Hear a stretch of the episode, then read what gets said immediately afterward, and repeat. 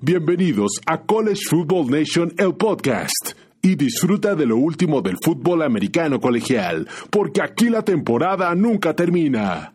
Hola Nation, ¿cómo están? Bienvenidos al podcast de College Football Nation, en donde nos encuentran en iTunes, Spotify y también en nuestra página web que es collegefootballnation.net. En este podcast encontrarás el audio de todo lo que está pasando en el fútbol americano colegial de la NCAA de los Estados Unidos, División 1, en donde vamos a analizar, debatir, les daremos todas nuestras opiniones personales. Bueno, comenzamos con el día de hoy. Sí, la NCAA otorga un año más de elegibilidad a todos los jugadores, literalmente a todos los jugadores. Pero las universidades no están contentas con eso.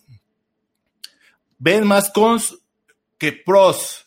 Y literalmente, primero, ¿qué pasa? La semana pasada la NCAA autoriza a todos los jugadores de todos los deportes de otoño que no participen en la temporada regular, literalmente que hayan tenido la opción de, ¿sabes qué? Por cuestión del COVID, no voy, no voy a jugar y me bajo del equipo, y háganle como quieran o el 50% de aquellos jugadores, discúlpenme, no el 50%, si tuvieron temporada regular y nada más participaron el 50% de esa temporada. Es eso lo que le está dando oportunidad la NCAA de poder seguir participando un año más de elegibilidad. Pero bueno, vámonos por lo fácil. ¿Cuáles son los pros o cuál es el lado positivo de esto? Es que pues a todos los jugadores se les está dando el beneficio. Aquí no se les está condenando nada más a los seniors o a los juniors. Aquí es a todos y a todos los deportes de otoño, como se le tomó a los, todos los deportes de primavera. Pero ojo, cuando se toman estas decisiones, una toma, una, una toma de decisión unilateral por parte de la NCAA. Nunca se juntaron con las universidades, nunca se juntaron con los presidentes ni eh, comisionados de las conferencias, ni los directores atléticos de la universidad. Esto fue una decisión unilateral de la NCAA. ¿Y qué pasa? Ayuda a terminar ciclos, ese es otro de los pros para los seniors, que si de pronto tienes una oportunidad de un año más, lo puedes hacer. Les puedes dar exposure a aquellos jugadores que necesiten y pueden ir a, jugar a las ligas profesionales, por ejemplo, los eh, jugadores o equipos o deportes que son de básquetbol, que pueden ir a la NBA, los equipos de la cross que tienen su liga profesional, claro, eh, lo, lo, que nos atañe el fútbol americano, que tienen chance de ir al NFL, todos esos equipos se van a ver eh, afectados tanto positiva como negativamente. A los jugadores, creo que es más que nada pros a los jugadores que pros a las universidades, porque las universidades van a tener conflictos y, y crea un, ahora sí crea un sentimiento de ganar, ganar. ¿Sabes qué? La NCAA, yo te doy un año, yo entiendo el concepto de que hubo un, una pandemia no está en tus manos, no está en mis manos, yo te voy a dar la, oportunidad de volver a jugar un año más, el año que tú perdiste, yo te lo voy a regresar. Pero, ah, pero ahí viene el lado oscuro y las letras chiquitas que nadie menciona. Ahí vienen los contras de esta decisión y por qué todas las universidades y coaches de Estados Unidos, de no importa qué deporte, voleibol, béisbol, fútbol americano, ya están hablando al respecto. Primero, al día de hoy la NCAA no ha dicho cuál va a ser el tamaño de los rosters ni cuál va a ser el límite de becas. Y esto es un tema muy preocupante porque este caso de la NCAA no viene ahorita con la temporada de otoño, viene desde primavera y está otorgando todo eso. Y no ha dicho cuál va a ser el roster. Si la NCAA no amplía los rosters, tenemos un problema muy grave. ¿Por qué? Ahí les van a más los límites por algunos deportes, los más significativos que hay en el fútbol, en el, en el deporte de colegial de Estados Unidos. El fútbol americano nada más permite 85 muchachos becados en el roster activo. Béisbol 35, lacrosse 13, básquetbol de hombres 13, básquetbol femenil 15, voleibol 12. Entonces, ahora regresemos nada más al fútbol americano. ¿Qué pasa si regresan esos muchachos seniors a jugar?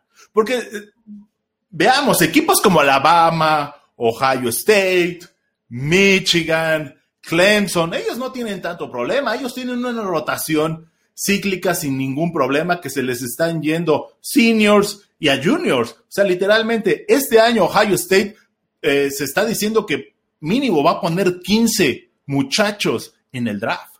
O sea, Ohio State nada más va a meter 15 muchachos en las tres primeras rondas. Entonces, Ohio State no tiene ningún problema. Pero, ¿qué pasa con las universidades chicas? ¿Qué pasa con un Ohio State, no, con un Utah State? ¿Qué pasa con un UC Davis? ¿Qué pasa con un Harvard? ¿Qué pasa con etcétera, etcétera, etcétera, con todas las unidades chicas. Literalmente, acuérdense que el impacto que tuvo eh, el draft que vimos el año pasado, que todas, eh, todos los drafeados fueron casi el 86% de jugadores que fueron invitados al combine de la NFL. Los demás no. Entonces, muchos va a pasar lo mismo creemos que va a pasar lo mismo porque es cuando los scouts tienen el momento de poder tener cerca a los jugadores, no va a haber pro days, que también eso va a impactar eh, a los jugadores. Entonces, imagínense rosters de, nada más fútbol americano de entre 110 a 105 jugadores, lo cual trae consigo, ¿por qué decimos 110 a 5, 105 jugadores? Porque promedio anualmente se están dando becas, casi todas las universidades, entre 20 a 25 becas anuales a nuevos jugadores. ¿Qué onda Armando? ¿Cómo estás? Saludos. Entonces, 25 becas anuales más lo que ya tienes está acumulando 100 a 110 jugadores. La carga administrativa va a ser bárbara y la carga financiera también. O sea, créanme, ahora el tema va a ser el tema económico, literalmente. ¿Ustedes creen que las universidades medianas, que ahorita vamos a explicar, y vamos a ver el impacto que tiene de no haber temporada por el Big Ten. Y ya lo hablamos la semana pasada, que es muy difícil que haya temporada de primavera. Se van a tener que comer. Olvídense de un Ohio, un Michigan, un Nebraska, un Alabama, Auburn. Esas unidades no hay ningún problema. Literal, las unidades que generan dinero en Estados Unidos son 60 de las 130 del, ahora sí, del, del subdivision de los tazones. Las demás no generan tanto dinero, entonces ya tenemos un problema, ahora sí, un problema económico. Si estamos hablando que tenemos entre unos 20 a 25 jugadores extra este año y promedio, promedio eh, se gasta anual en esos jugadores entre 110 mil dólares a 80 mil dólares. Esto me genera un gasto extra promedio entre 2.7 millones a 1.6 millones de dólares. Nada más en esos seniors. Y nada más estoy hablando de los jugadores de fútbol americano. Claro que están todos los demás deportes. Stanford canceló 11 deportes, entonces son 11 deportes extra a la nómina, al presupuesto. Ustedes dicen, bueno, generan muchísimo dinero y ahorita lo vamos a hablar en el Big Ten, pero no todo es generar dinero. También como generan, gastan dinero las universidades y gastan un, cantidades importantes. Y ahorita van a ver el impacto que tiene el no tener temporada, por ejemplo, en el Pac-12 y en el Big Ten, vamos ahorita a enfocarnos en el Big Ten, el impacto que tiene económicamente es bárbaro y es brutal. Ustedes no lo ven porque nada más se, dejan ahora sí, deslumbrar por la lista de Forbes de las mejores 25 universidades con Texas A&M ganando 135 millones de dólares, pero esos son ingresos, son ventas, no estamos hablando de los gastos que son fijos. Entonces, si estamos hablando entre un promedio de 2.7 millones de dólares a 1.6 entre hospedaje, comida, transporte, utilería, tutores, libros. Y hay algo que la NCAA no ha dicho tampoco.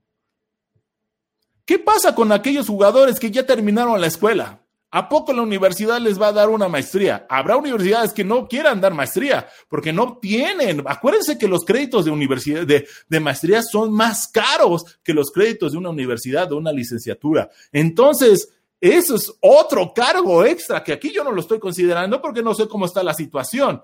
Y hay mucha gente van a decir, ay, pero hubo ahorros, los muchachos no están viajando, no hay utilidad, o sea, no están eh, los gastos de avión, bien, comida, hotel, se nos fue, pero bueno, ya regresamos, comida, hotel, pero, ¿qué creen? La temporada, los gastos fijos de la temporada están ahí. El costo de los coaches, el costo del mantenimiento, ahorita es que están entrenando los muchachos, las becas educativas, el, tema de eh, los libros, el tema de las tutorías, créanme, no está fácil. O sea, el tema económico no está fácil. Porque quién, a quién, al final al cabo, señores, se tiene que sacrificar a alguien. Se va a tener que sacrificar a alguien, bien o no. Al final al cabo, se le puede sacrificar a los seniors de último año.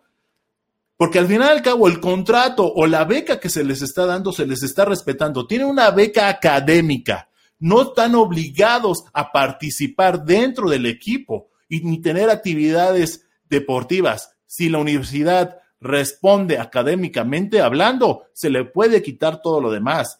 También puede haber reclutas menos, señores. O sea, al final al cabo, a alguien se le tiene que quitar algo y quitar becas a otros deportes, que es lo que también puede pasar. Entonces llegamos al tema de, sí, muy padre, la NCAA autorizó un año más, pero no está considerando el tema económico ni el impacto que va a traer porque al fin y al cabo la NCAA no paga. La NCAA dice, ¿saben qué? Ustedes pueden usar el fondo de asistencia para apoyo a estudiantes. Y todas las universidades dicen, sí, lo podemos usar sin ningún problema, pero ¿qué crees? Ya lo empezamos a usar este año. El próximo año ya no es el mismo. Entonces el presupuesto no va a ser el mismo y no vamos a tener el dinero para poder llegar y cubrir eso. Entonces, ¿Quién va a tomar esas decisiones difíciles? La NCAA no. La NCAA, señores, ya se limpió las manos. Ellos dijeron, yo estoy dando el año extra, háganle como quieran. Por eso las universidades no están contentas con la NCAA. La NCAA se ha visto literalmente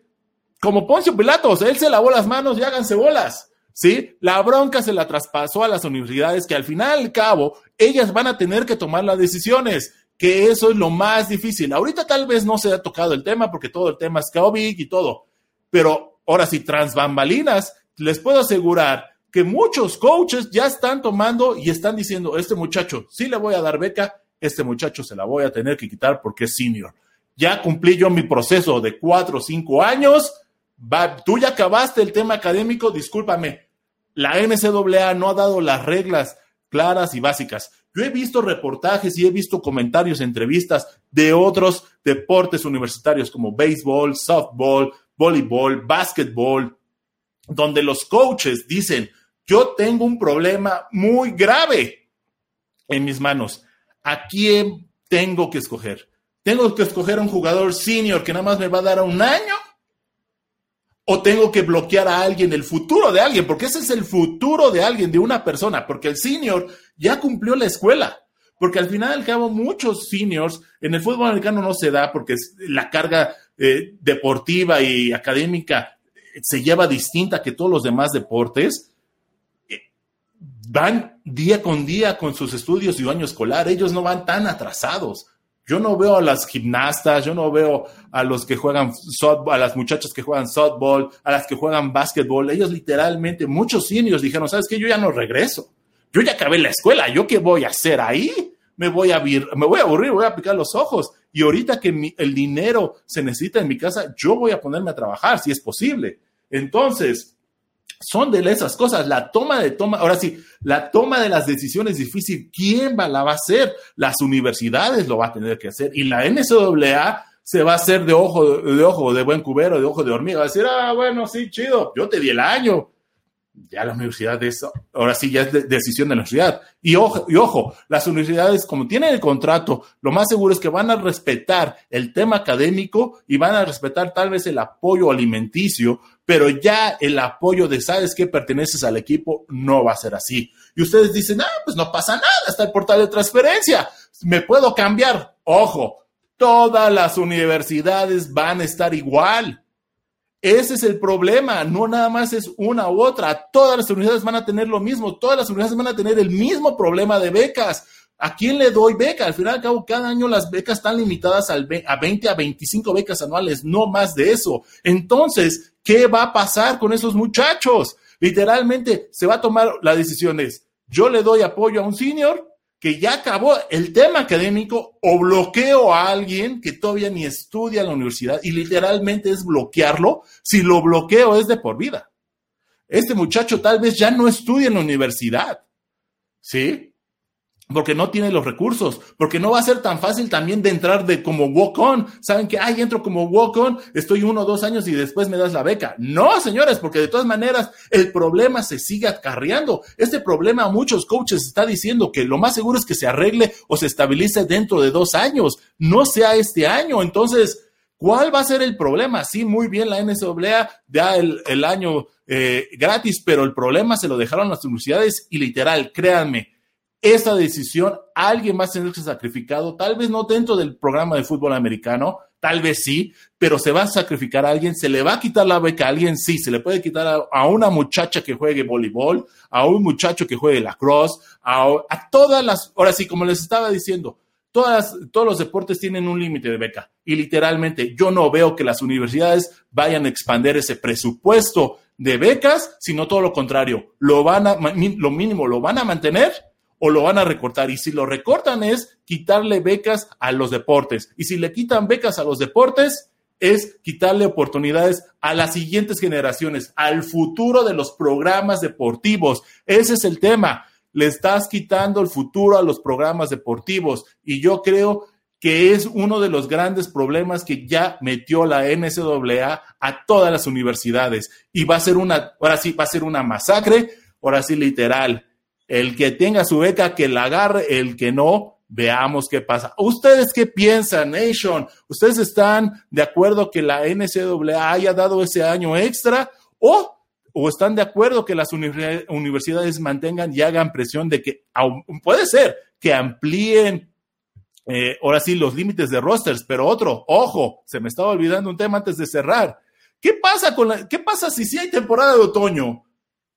Y el próximo año juega eh, eh, Texas AM contra alguien del Big Ten y el Big Ten tiene 120 jugadores suscritos y Texas AM tiene 85. Texas AM no va a estar nada contento y no lo va a permitir. Entonces ya se empezó a crear un nudo de botella en eso, créanme. Entonces, créanme, esto va para largo, señores, y créanme que alguien va a salir sacrificado Desgraciadamente, esperemos que sean los menos posibles y literal las universidades van a tener que tomar decisiones muy fuertes. La NCAA no lo quiso hacer, que dice, está bien para aquellos que no vayan a jugar.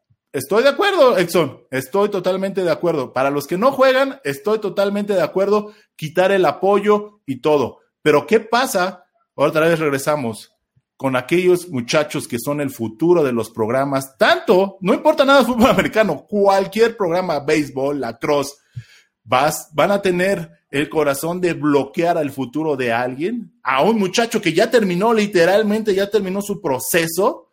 Veamos qué pasa, veamos literalmente qué eh, atañe y qué van a hacer las universidades. Este va a ser el tema de la próxima temporada, se los puedo asegurar. La NCAA creó un cuello de botella impresionante que veamos cómo lo van a sustentar las universidades.